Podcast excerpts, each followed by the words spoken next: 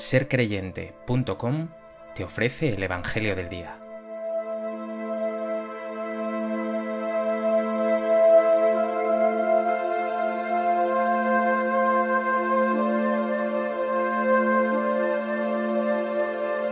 Del Evangelio de Juan. El que viene de lo alto está por encima de todos. El que es de la tierra es de la tierra y habla de la tierra. El que viene del cielo está por encima de todos. De lo que ha visto y ha oído da testimonio, y nadie acepta su testimonio.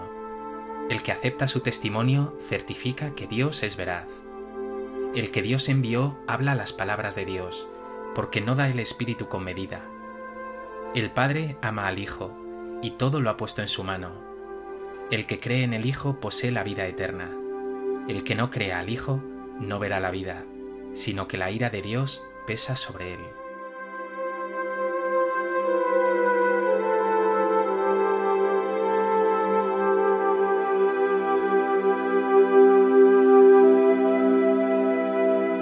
Las palabras del Evangelio de hoy son de Juan Bautista. Aún no lo han encarcelado. En los versículos previos a nuestro texto, el Bautista había dicho, Yo no soy el Mesías, sino que he sido enviado delante de él. Él tiene que crecer, yo tengo que menguar. El testimonio que dará ahora sobre Jesús es magnífico, esplendoroso.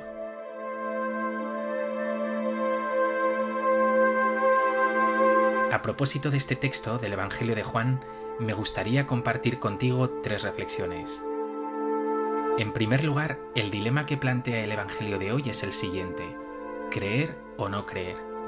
Y de ahí se deriva otro, vivir o no vivir. Lo dice expresamente el Bautista, el que cree posee la vida, el que no cree no verá la vida. Creer no es solamente decir yo soy cristiano o soy católico, como quien dice soy de esta religión y no de otra. No es una cuestión de afiliación, ni una mera aceptación de unos artículos de fe o de unas normas.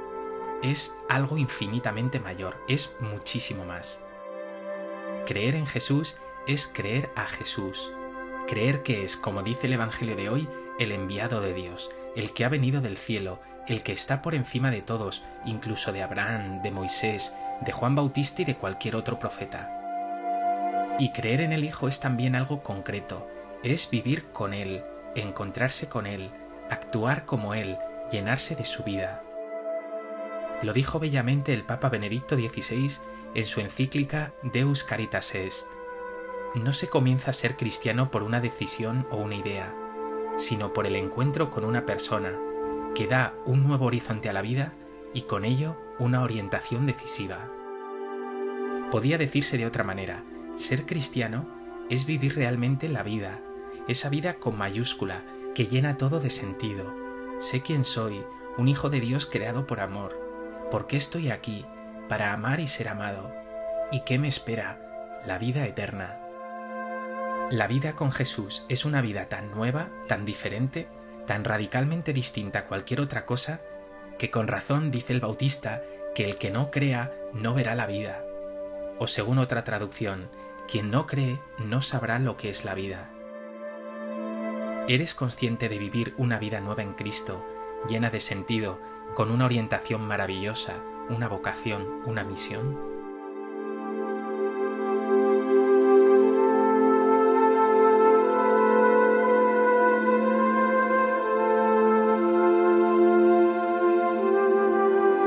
En segundo lugar, el texto es esencialmente trinitario, es decir, nos habla nítidamente de Dios Trinidad. Dice, el Padre ama al Hijo, el Hijo da el Espíritu. Tres personas, Padre, Hijo, Espíritu y un solo Dios. Ciertamente se trata de un misterio imposible de comprender en su profundidad, pero la Santísima Trinidad nos habla del amor que hay en Dios, un amor tan grande que hace que esas tres personas lleguen a ser una sola cosa.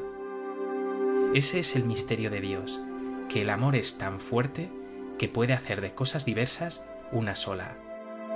O dicho de otro modo, que Dios es familia, amor entregado y recibido, amor compartido, y que esta comunidad de amor que es Dios es toda una escuela para nosotros, que somos imagen y semejanza suya y que estamos llamados a vivir como Él, amando, entregándonos. ¿Crees en Dios Trinidad? Adora al Señor. Dile con toda profundidad, Gloria al Padre, y al Hijo, y al Espíritu Santo, como era en el principio, ahora y siempre, por los siglos de los siglos. Amén.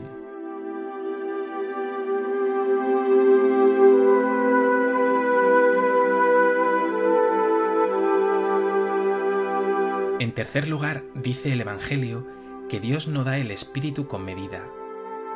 Si no hay medida, entonces es desmedido, abundante, excesivo. Y lo que se nos da sin medida es el espíritu de amor, de unidad, de paz, de fortaleza. Y este amor nos lo ha dado Dios en Cristo increíblemente, sin límites. Ha sido una efusión de amor magnífica. Por eso, con razón se ha dicho que Dios siempre actúa mediante una ley, la ley de la sobreabundancia, la de dar todo sin medida. Y espero que tú mismo lo hayas experimentado así. Dios te ama sin medida, te perdona sin medida, se entrega a ti sin medida, ha creado para ti un universo sin medida, una belleza sin medida. Y te invita a vivir a ti también de este modo, sin medidas, sin cálculos, sin esa correspondencia continua de yo te doy porque tú me das, me caes bien porque te caigo bien, te hago un favor porque tú también me los haces. Se trata de amar con ese amor del Espíritu, que se da porque sí, sin medida, y que transforma la realidad. Examínate durante unos segundos. ¿Tu amor responde mucho a intereses y correspondencias humanas? ¿O tienes gestos de verdadero amor, desinteresado, generoso?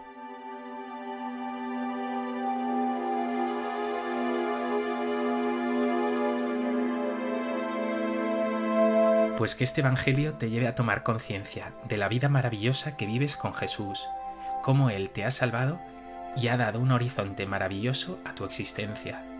Dale gracias por ser tan afortunado, por su amor, y pídele que te enseñe a amar como Él.